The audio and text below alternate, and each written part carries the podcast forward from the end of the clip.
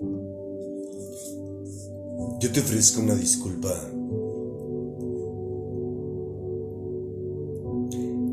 Porque hoy no me escuchas como diario suelo estarlo. Sí lo estoy.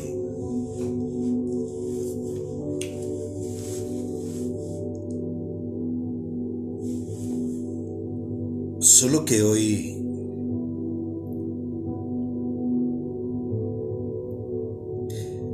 Trato de transmitirte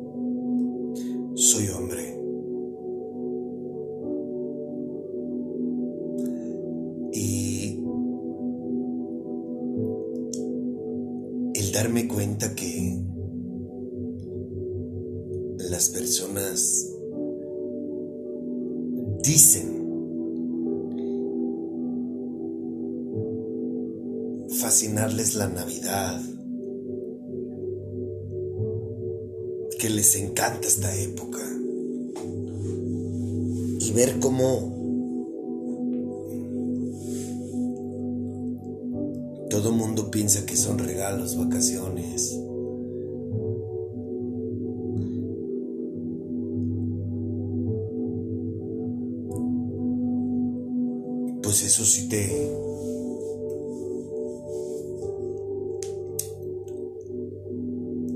Sí te paraliza, pues.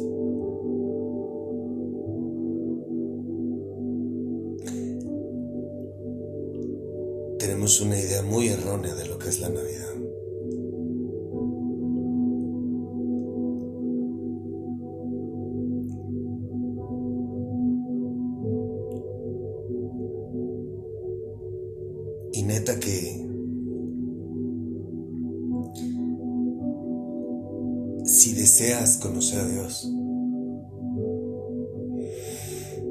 Cerrar este tema y esta, estas historias que, que no son gratas compartirlas, pero que sin embargo es importante que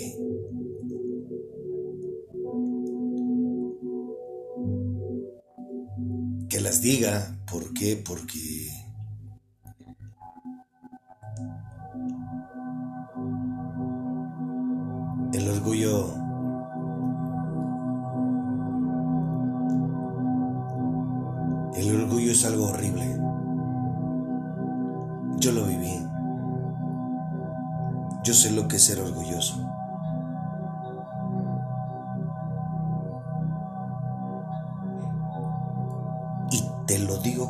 en la mano. El orgullo a mí no me dejó nada bueno en la vida. Hasta hoy que comprendo que el orgullo no es de Dios. Eso es lo que me ha llevado a dejar de serlo. Porque si yo decido, si yo tomo la decisión de ser orgulloso y darle, abrirle la puerta al orgullo, todo lo que voy a sentir y voy a recibir va a ser de Satanás. Por esa decisión que tomé. Por eso es que a pesar de los errores que cometí, que ya con el del domingo fueron 21,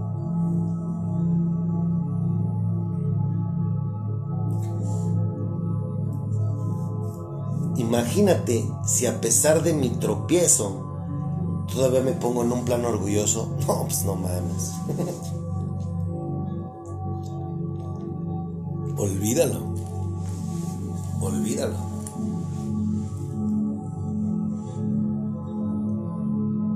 Y si estoy serio, hace rato no lo estaba, hasta andaba bailando y andaba cotorreando con el, con el huésped. Pero, pues bueno, llegó la hora de compartir esto y pues es, es, es expresarlo tal cual, ¿no? Yo te invito a una cosa. El próximo domingo yo te tengo una sorpresa. Y tengo de aquí al domingo para que el Espíritu Santo me guíe para poderte decir a ti cómo puedes celebrar la verdadera Navidad. Si en verdad tú deseas nacer espiritualmente y deseas ser la mejor versión de ti mismo y tener paz interior, amarte, conocerlos, tener a tus mejores, los mejores amigos que puedes tener en la vida. Neta que el próximo domingo,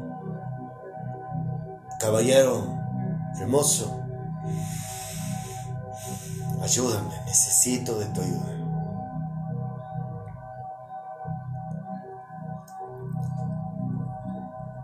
Que no te lo pierdas. Si quieres dejar de ser orgulloso, si tu pedo es ser orgulloso, orgullosa, no te lo puedes perder. Ideas de ahorita te lo digo. Si uno de tu, a lo mejor tú no eres un adicto, no eres un vicioso, pero si eres orgullosa, si eres orgulloso, para Dios es lo mismo un cabrón que es borracho que un orgulloso. Para que te des una idea. Para Dios. Para las personas, pues no, pues las personas, como somos buenos jueces y críticos, y como nos gusta ver los errores de los demás y no los nuestros, ah, pues para, para el ojo humano, es un cabrón que anda borracho, que está drogado, pues ¡Ay! ¡Ay! ¡Sáquese! Pero puedes ver a un güey orgulloso y no le dices nada. Probablemente no le dices nada porque tú también lo eres. Aparte, como todo mundo es orgulloso, pues no lo vemos mal. Pero no. El orgullo en lo particular a mí no me dejó nada en la vida. Y como Dios nos conoce, invito a que hagas de lado el orgullo. ¿Ok? Quiero leerte. Nosotros podríamos, yo tenía ya varios versículos bíblicos para demostrarte que para qué es el dinero.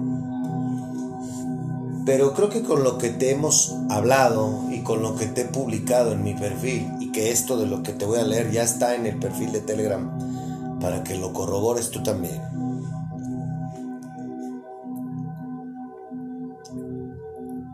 Ahorita como para qué leemos versículos si ahorita estamos enfocados en mostrarte un poco de lo que es el mundo espiritual, cómo no tiene nada que ver con lo que tú conoces con respecto a ellos. Y bueno, pues para poder escudriñar la escritura y para poder tener ganas de comprarte una Biblia y para poder comprar, para querer tener ganas de, de leer versículos y escudriñarlos tú y yo como hermanos en Cristo y como estudiantes de esta doctrina, pues necesitamos despertar espiritualmente, nacer espiritualmente. Entonces, pero esto es muy importante porque es una manera de comprobarte que todo lo que tú conoces de ellos es fake. lo del bautismo, lo del matrimonio, lo del dinero.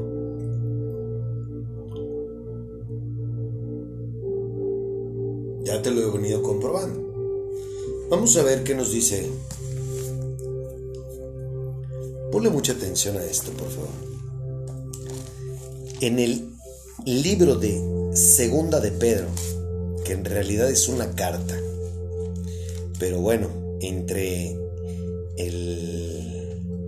las personas que estudiamos la escritura, les llamamos libros a cada una de, de estas cartas. En la carta de segunda de Pedro, ponle mucha atención, ¿eh? por favor.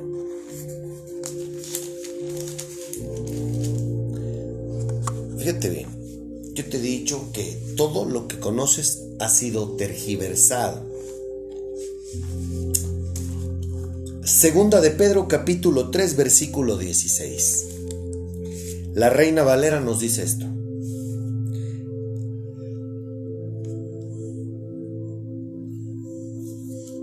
Casi en todas sus epístolas, hablando en ellas de estas cosas, entre las cuales hay algunas difíciles de entender, las cuales los indoctos o e perdón, los indoctos e inconstantes tuercen como también las otras escrituras para su propia perdición.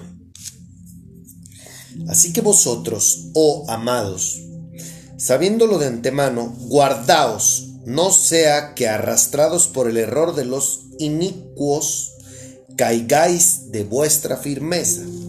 Antes bien, creced en la gracia y el conocimiento de nuestro Señor y Salvador Jesucristo. A Él sea gloria ahora y hasta el día de la eternidad. Amén. ¿Qué significa la palabra inicuo?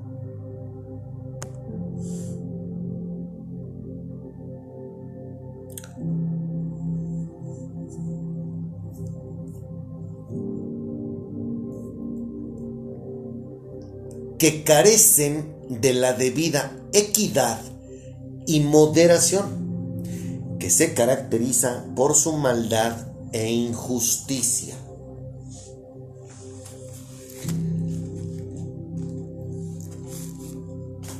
¿Qué significa la palabra tergiversar?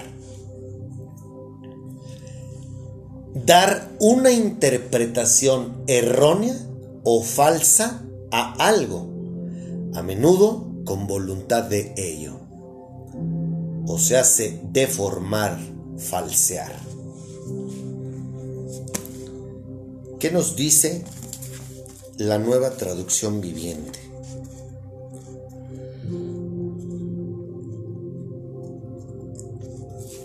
¿Por qué te estoy leyendo esto? Por sencillo. Por el tema del dinero.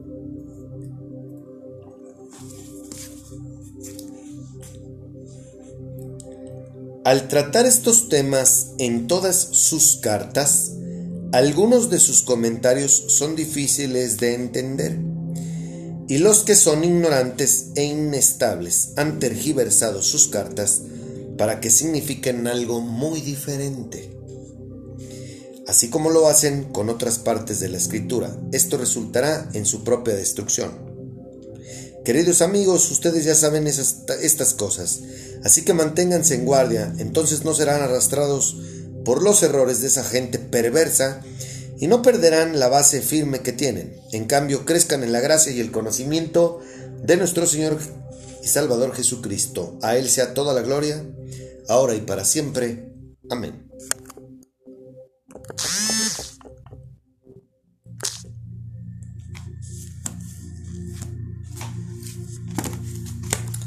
¿Qué nos dice la nueva versión internacional?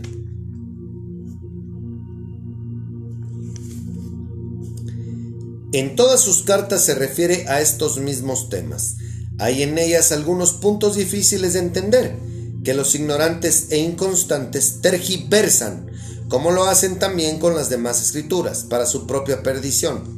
Así que ustedes, queridos hermanos, puesto que ya saben esto de antemano, Manténganse alerta, no sea que arrastrados por el error de estos libertinos pierdan la estabilidad y caigan. Más bien crezcan en la gracia y en el conocimiento de nuestro Señor y Salvador Jesucristo. A Él sea la gloria, ahora y para siempre. Amén. Quisiera hacerte una pregunta.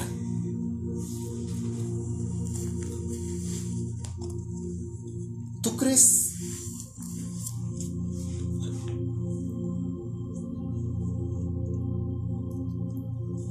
crees que están hablando de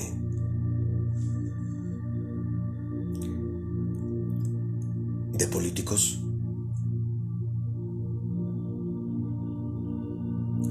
¿Te acuerdas que te he dicho que todo lo que conocemos de ellos es fake.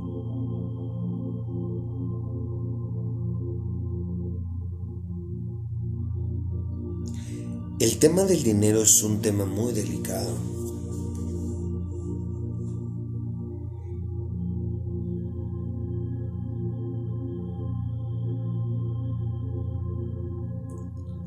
El tema del dinero, todo lo que he escuchado con respecto a cuando leen versículos, con respecto a este tema, lo hacen de una manera en que te hacen creer a ti que si tú no das tu dinero, Dios se va a enojar contigo.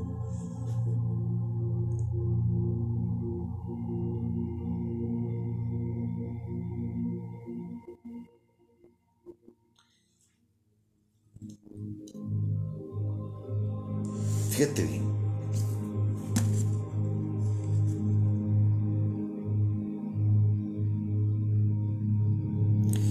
Te he dicho que la mayoría de las personas que yo escucho que predican la palabra, llámese cristianos católicos o cristianos protestantes, la mayoría de ellos no tienen al Espíritu Santo. Entonces, ¿por qué dirá aquí? Hay en ellas algunos puntos difíciles de entender que los ignorantes e inconstantes tergiversan. En otra traducción les llama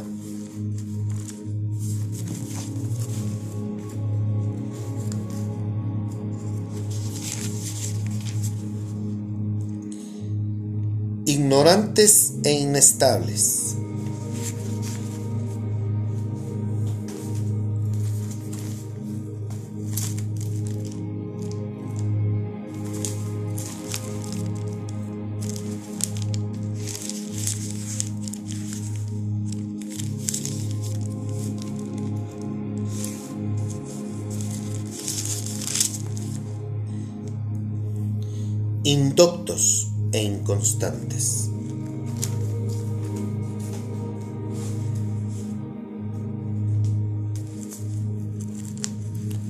Crees que si estás sentado en la Biblia nos están diciendo mentiras?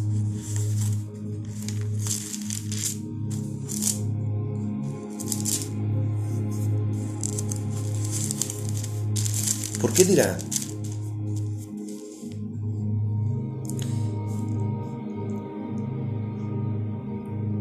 Tuercen, coma, como también las otras escrituras para su propia perdición. ¿Por qué dirá eso?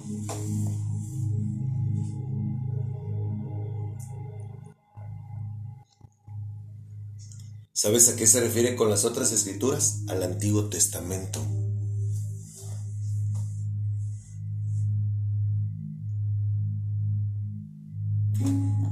¿Quiénes son los que te leen el Nuevo y el Antiguo Testamento? Todas las religiones, ¿cierto? Así como lo hacían en su momento y cuando esto se, se escribió. Qué curioso que esta es una de las últimas cartas del Nuevo Testamento y aquí nos dice,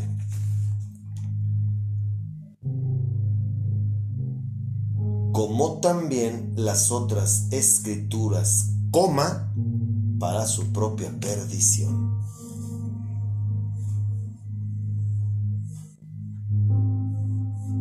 ¿No te hace clic eso? Si ya te demostré que en la Biblia no existen las religiones, ya te demostré que Dios no habita en ningún templo, ya te demostré que Dios no pide templos. Entonces, y hace dos mil años, que fue cuando pisó la tierra Jesucristo y había discípulos que son Peter and Company, y que las cosas eran muy diferentes a como son hoy. ¿Se equivoca o no se equivoca la Biblia?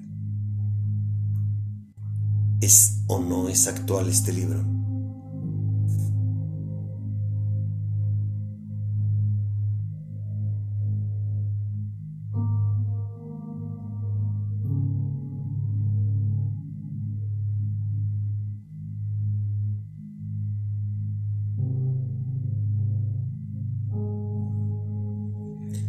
Te lo dejo a tu criterio. ¿Por qué quise leer este versículo en lugar de leer todos los que tienen que hablar con el dinero? Para que te des cuenta que hace dos mil años mi amigo Peter nos advierte. Y no nada más él. Nos lo advierten todos y cada uno de los discípulos de Jesucristo.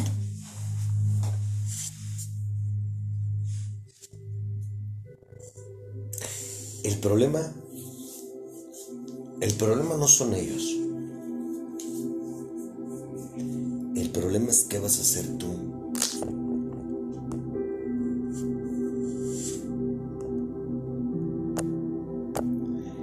El problema es ¿Qué tienes pensado hacer?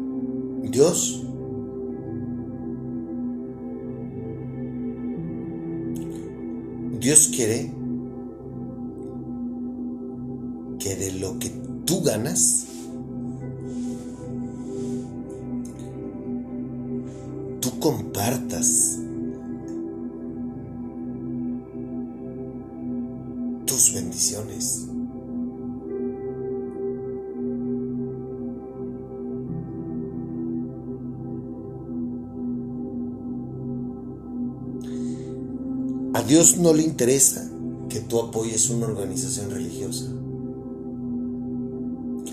¿Sabes qué es lo que Dios quiere de ti?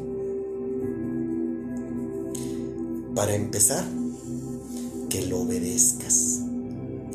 A Él, no a un líder religioso. Al obedecerlo tú a Él, eso significa que tú has despertado espiritualmente. Y el despertar espiritualmente te lleva a predicar su evangelio. Eso no es negociable. Dios quiere discípulos. Mi amado hermano quiere discípulos. No personas que hagan rituales religiosos.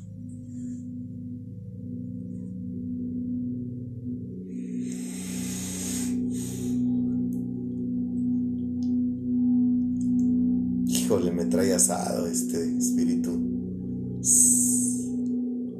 Es una pena porque todo esto es consecuencia de todas mis acciones que he realizado a lo largo de,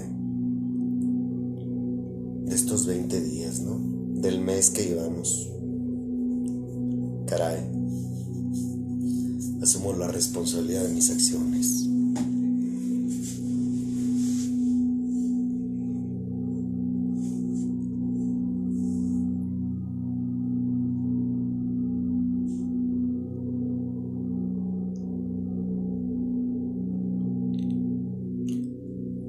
Quien tú debes de obedecer es a Dios.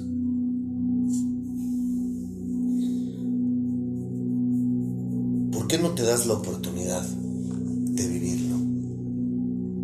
De hacerlo como Él te lo pide. Tu lealtad, escúchame bien, tu lealtad no debe de ser hacia un hombre, hacia una organización religiosa. Tu lealtad debe de ser para con el Padre. Eso es lo que Dios quiere de ti, de mí.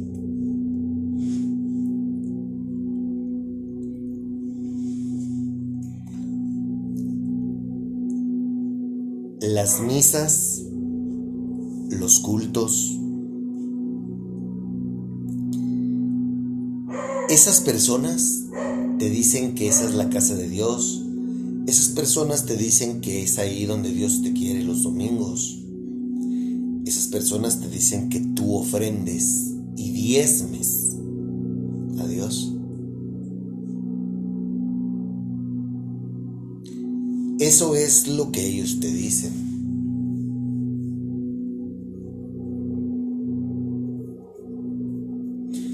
La Biblia dice que nos congreguemos, sí, pero no en una ceremonia religiosa. Las congregaciones de las que habla la Biblia son para edificación, para confrontación, para poder desarrollarnos en espíritu no para ser parte de un show e ir a ser oyentes.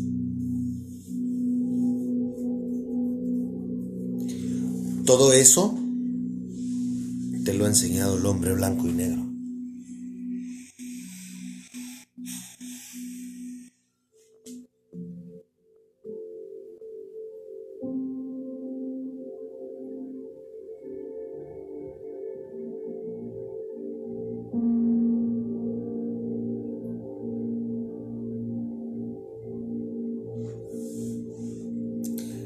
Mucha Biblia que estudiar, aprender y poner en práctica.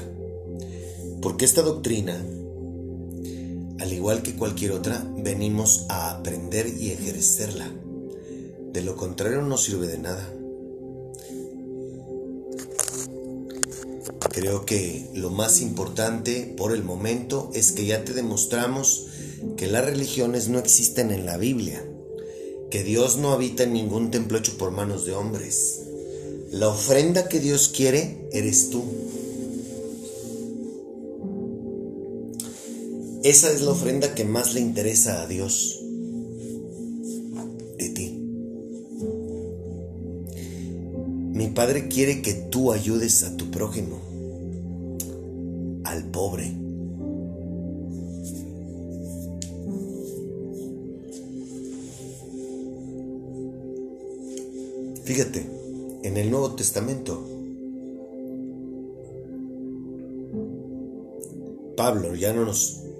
no nos dice que demos el diezmo, sino que demos conforme nuestro corazón así lo quiera.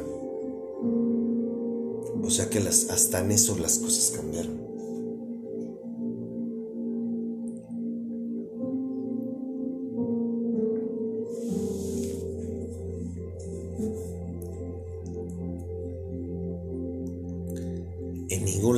Biblia, Dios nos pide que demos a una organización religiosa.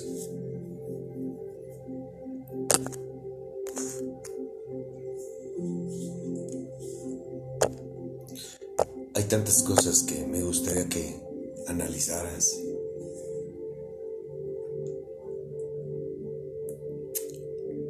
¿Por qué crees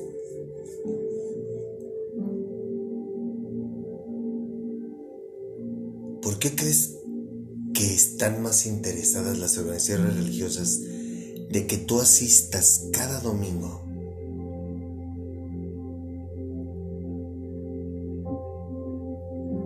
Con tu ofrenda, con tu dinero,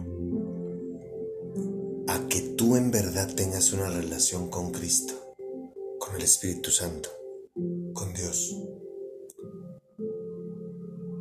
¿A qué crees que se debe eso? Te pregunto, ¿se te hace normal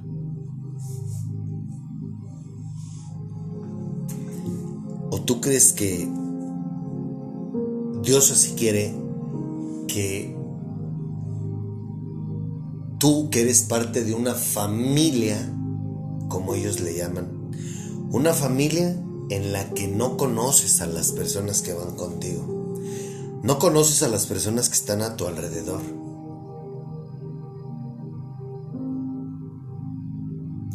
Una familia que dice que el dinero que ellos piden es para obra de Dios, pero que tú lo único que ves es que compran y compran lugares o rentan lugares para seguir abriendo más sucursales, pero no ves que lleven comida al pobre, no, no ves que compren Biblias para dárselos a la gente que se congrega.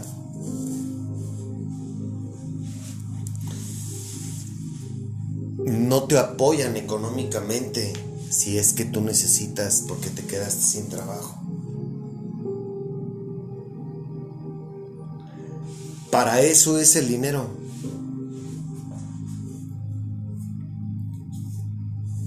El dinero es para la gente que no tiene dentro de la misma familia. O sea, en este caso, los creyentes que se congregan para estudiar la palabra.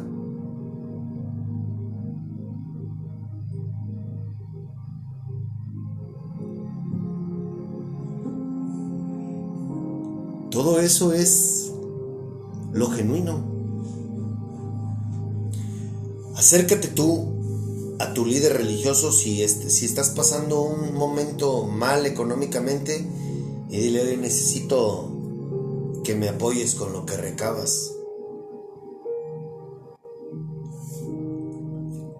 Y vas a ver lo que te dicen. Probablemente te van a poder ayudar con una vez, pero te van a decir, no somos banco ni prestamos dinero, te puedo ayudar por esta ocasión. Y esto es lo que te puedo dar. Y no, realmente la Biblia, la Biblia habla de que entre familia, entre comunidad, se tienen que apoyar unos a otros, se tienen que confrontar unos a otros, decirse sus pecados unos a otros, edificarse unos a otros. Se te hace normal, fíjate, yo veo yo veo pastores que viven en unas colonias muy bonitas.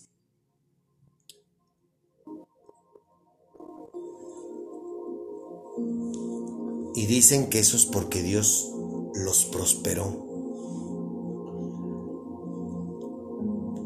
Fíjate bien, yo no tengo nada en contra de alguien que viva bien, que no le falte nada y que viva en un lugar muy bonito. Pero siempre y cuando sea en base a su trabajo, a su esfuerzo.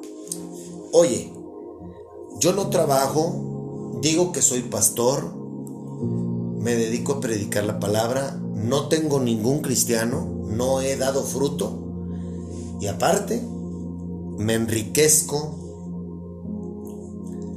y tengo la idea o creencia de que eso es porque Dios así lo quiere.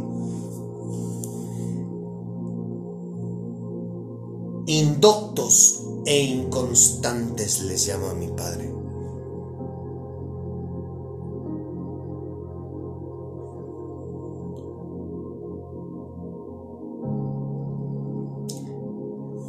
Inicuo.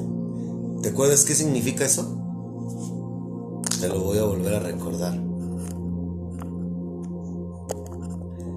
Que carecen de la debida equidad y moderación, que se caracteriza por su maldad e injusticia. Te vuelvo a preguntar, el líder, tu líder religioso, vive en una colonia muy chingona y tú no. Ahora comprendes por qué les llama inicuo. Ah, no, pero ellos te van a decir, no, es que esto es a base de, esto es porque Dios así lo quiere. ¿Por qué Jesús no se enriqueció? ¿Por qué ninguno de los discípulos de Jesús levantaron un templo? ¿Por qué ellos vivían de lo que les daba la gente conforme ellos iban caminando y haciendo milagros y predicando su evangelio? ¿Dónde dice en la Biblia que eso iba a cambiar? ¿Dónde dice en la Biblia que eso a la postre se iba a llamar primitivo?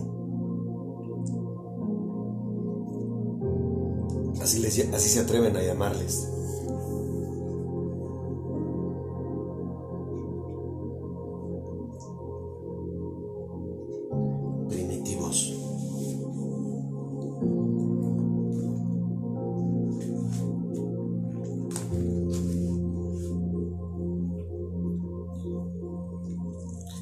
Usan el nombre de Dios.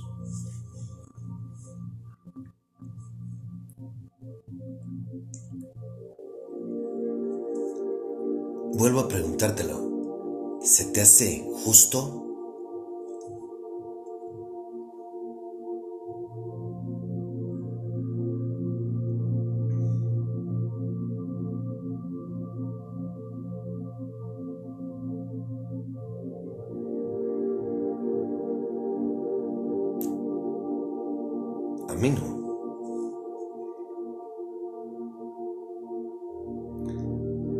Yo sin conocer nada de esto y sin haber nacido espiritualmente, yo decía, algo está mal aquí.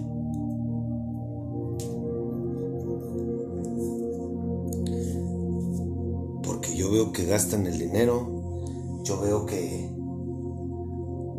hacen las cosas de una manera incorrecta. Ok, recabo 100 mil pesos y a lo mejor agarro y doy 5 mil para dar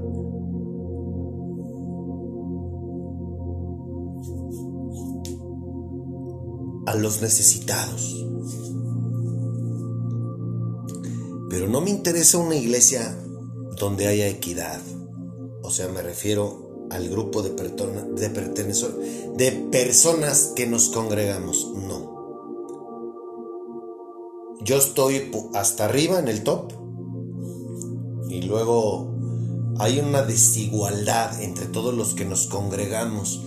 El molde, el molde original y de la gente que hablan la Biblia en la escritura es gente que todos vivían a la par.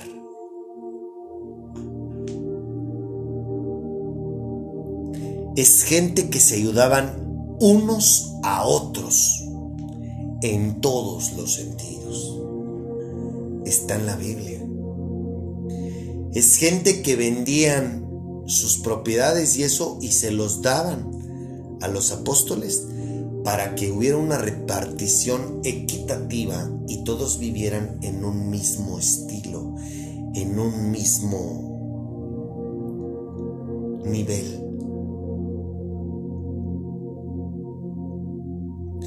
¿Tú lo ves eso?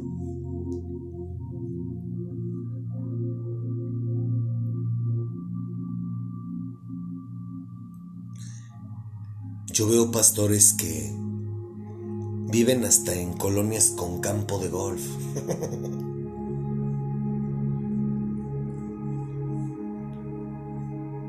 y dicen que es es el pago de Dios.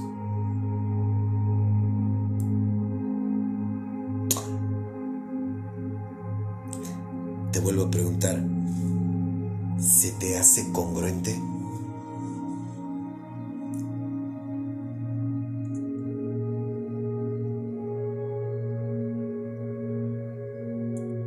Para mí no lo es.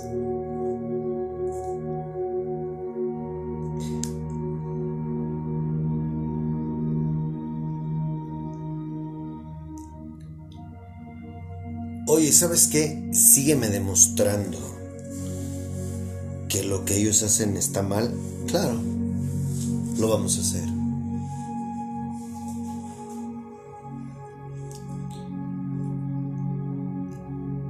Y esto va con mucho cariño para la gente que se dedica a predicar el Evangelio.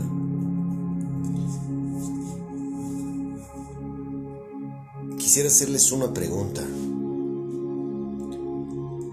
Ustedes saben perfectamente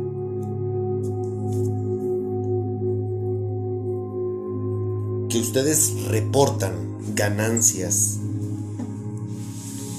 a gente que está arriba de ustedes, gente que les dio un título de pastor.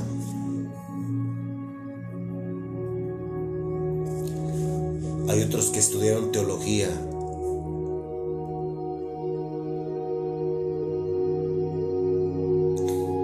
Pero, ¿por qué se reparten el dinero? ¿Acaso no, no es como la política?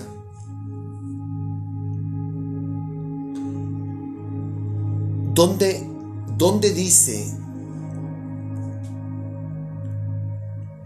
que tú repartas el dinero con la gente que te puso en, en ese púlpito?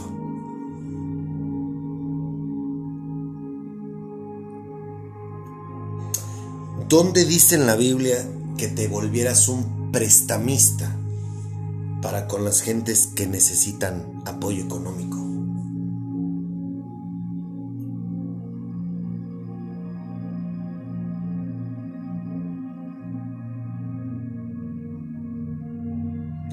¿Dónde lo dice? Si en todo el Antiguo Testamento el dinero era para los huérfanos, para las viudas y para la gente que necesitaba ayuda. Por eso lo que se recababa en el alfolí era para el pueblo.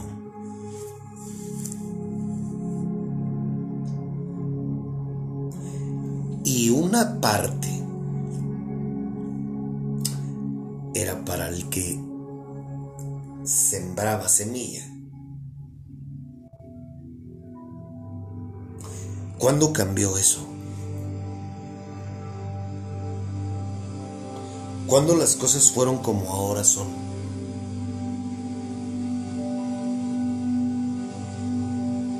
Tú podrás engañar a las personas que te escuchan. Podrás engañar a las personas que te dan su dinero. Solo tú sabes lo que haces con ese recurso.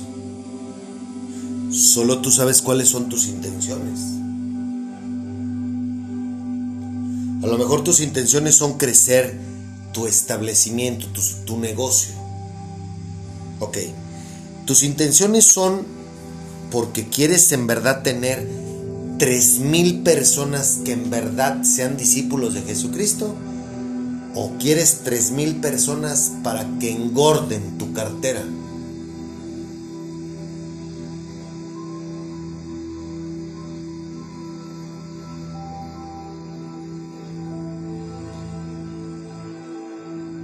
Solo tú lo sabes.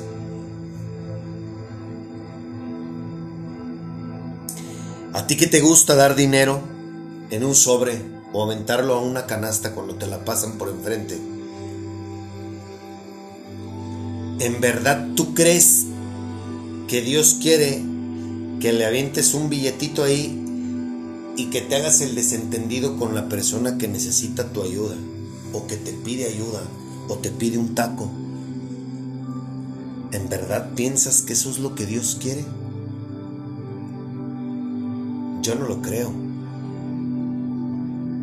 Digo, aquí agarramos parejo, ¿no?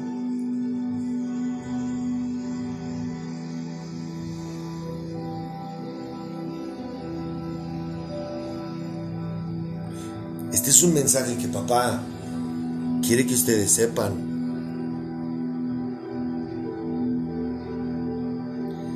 Han recibido pagos, nunca les ha faltado nada y ustedes nunca le han dado fruto mi Padre. Las personas que los rodean, las personas que son parte de ese círculo estrecho en el que con ellos sí conviven, con ellos sí se prestan, con ellos sí se dan dinero, con ellos hasta se reparten el botín. ¿Dónde dice en la Biblia que, que, Dios quería eso?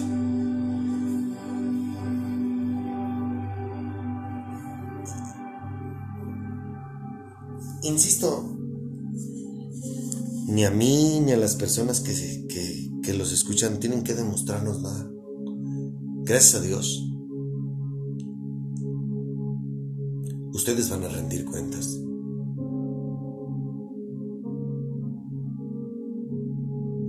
Gracias a Dios.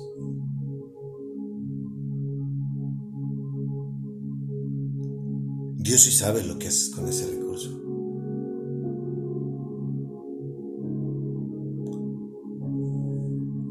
Dios sí sabe si eres prestamista. Y si has hecho eso, si yo fuera tú, condonaría las deudas o los préstamos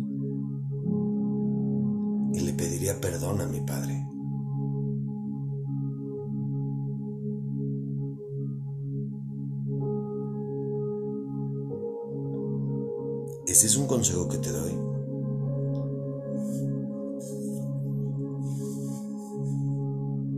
Porque solito te estás condenando. Por eso es que dice, fíjate bien, por eso es que la Biblia dice,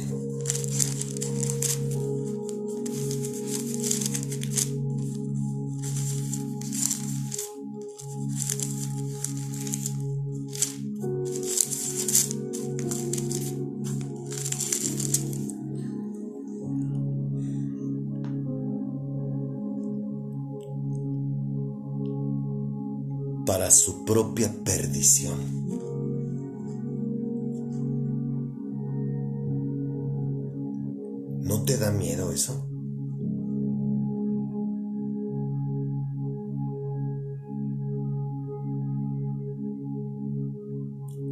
¿No te mueve ni tantito? ¿Tú crees que aquí habla de personas que no tenían conocimiento de la escritura? Claro que no. Habla de personas como tú tergiversan la palabra para poner un negocio, para poner varias sucursales y vivir de tus creyentes, de tus feligreses que te siguen a ti. Porque hasta con eso, hasta con eso hasta, hasta eso veo hoy en día, ¿no? Hoy los pastores quieren tener fama. Los pastores quieren tener seguidores.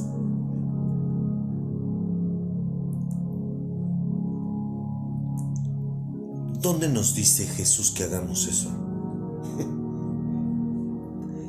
¿Dónde dice en la Biblia que tú te enriquezcas, que tú seas famoso, que tú escribas libros?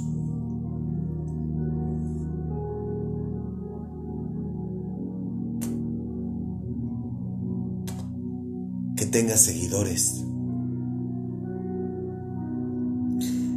¿Acaso Jesucristo no quiere seguidores de Él para Él? ¿O de cuándo acá las cosas cambiaron y tú estás por encima de Jesús?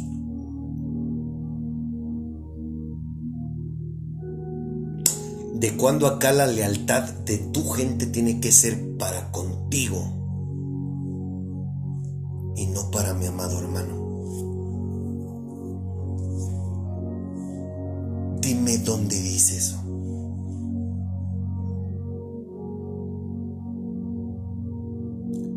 Afortunadamente conoce nuestros corazones y nos va a pagar según como según nuestras obras. ¿Qué hiciste con los denarios que te di? Con lo que te enseñé y te dije que hicieras? ¿Te enriqueciste? ¿Compraste propiedades?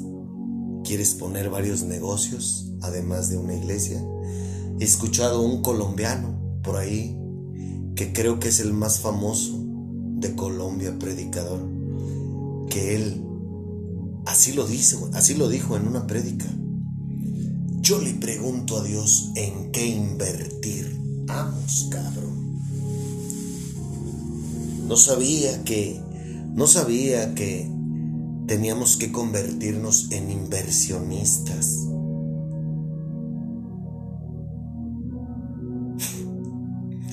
Cómo han cambiado las cosas.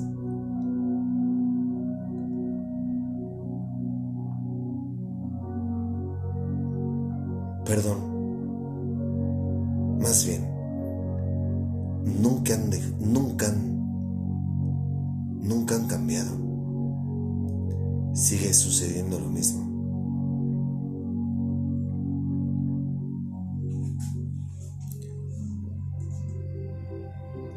Todo lo que está en ese libro se repite. Los escribas, ancianos y fariseos que están en esos maravillosos libros son hoy en día todos los letrados, todos los líderes de organizaciones y células religiosas que son eruditos en la escritura.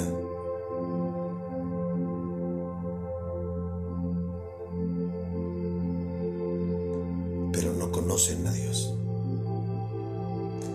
Como hace dos mil años. Por eso es que estamos como estamos y por eso no hay cristianos en el mundo. Gente como ustedes.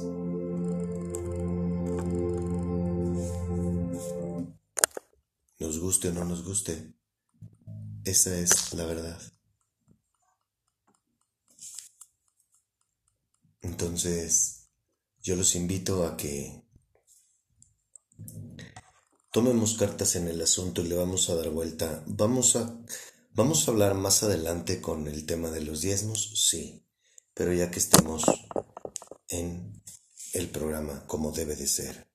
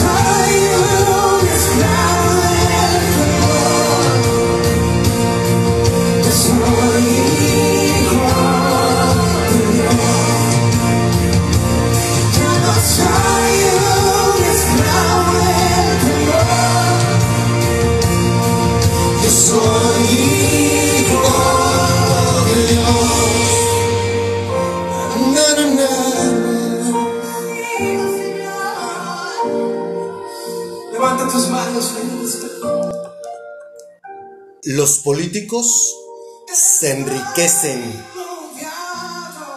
del pueblo.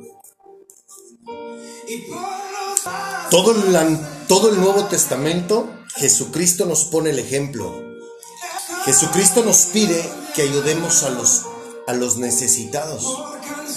Y no solamente Jesucristo, sino Pablo y todos los demás discípulos de Jesucristo. En ningún lado de la- del Nuevo Testamento dice que haya organizaciones religiosas, se enriquezcan los líderes religiosos y pongan sucursales. En ningún lado, señores y señoras. Insisto, es una mafia como la política, solamente que disfrazada de amor, entre comillas. Eso es las religiones.